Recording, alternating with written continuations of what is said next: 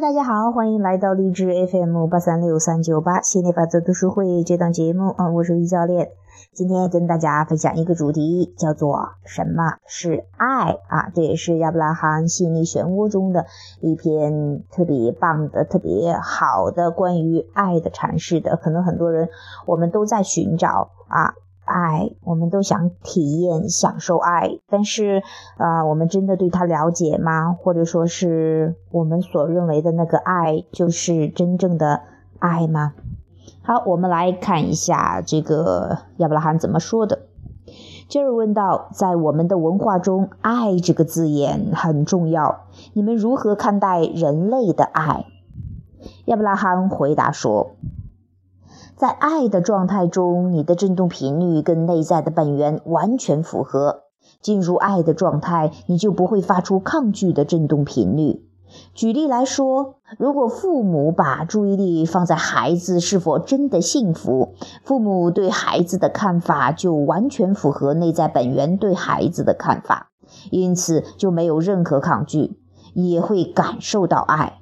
但如果父母认为孩子的行为不良，也只在意这些行为，或父母如果很担心孩子发生不测，这些想法就跟内在的本源对孩子的看法完全不一致。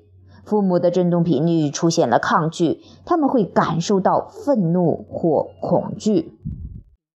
问题和解决方法的振动频率很不一样。同样的道理，我们可以从振动频率完全符合本来的面目的状态来讨论爱这个主题，也可以从完全不符合本来面目的状态来讨论。一个受伤、担忧或愤怒的母亲对孩子大吼说：“你不知道妈妈有多爱你吗？”这么做只是正是因为他频率不符。因此，就算他提到了“爱”这个字，振动频率却完全相反。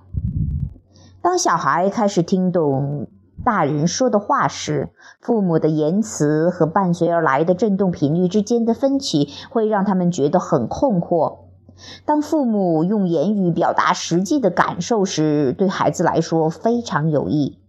而如果父母在表达他们的感受前，能先让自己的行为符合内心最真实的感受，哎，对孩子来说就更有价值了。好，这是我们今天分享的关于爱的。真的，先把你的振动频率调整与本源一致。你真的从爱的角度，从爱的振动，从爱的频率出发之后，你才表达出来的才是真正的爱。否则的话，即便是你重复一万个字，重复一直在说爱爱爱，但是你发出的振动要么是恐惧、担忧，或者是嫉妒，或者是什么什么什么这一类的负面的东西的话，那真的离爱太远了。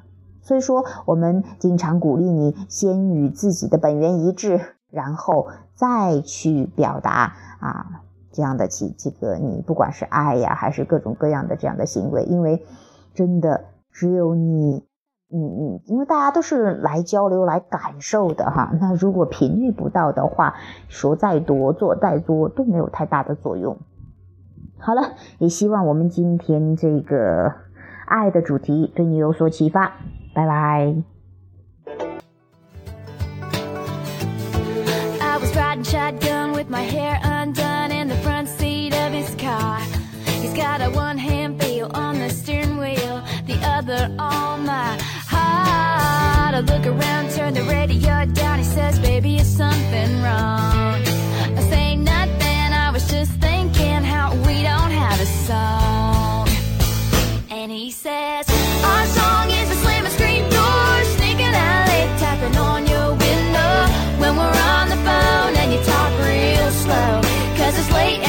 Mama don't know our song is way.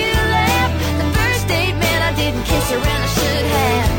And when I got home I said amen, asking God if he could play it again.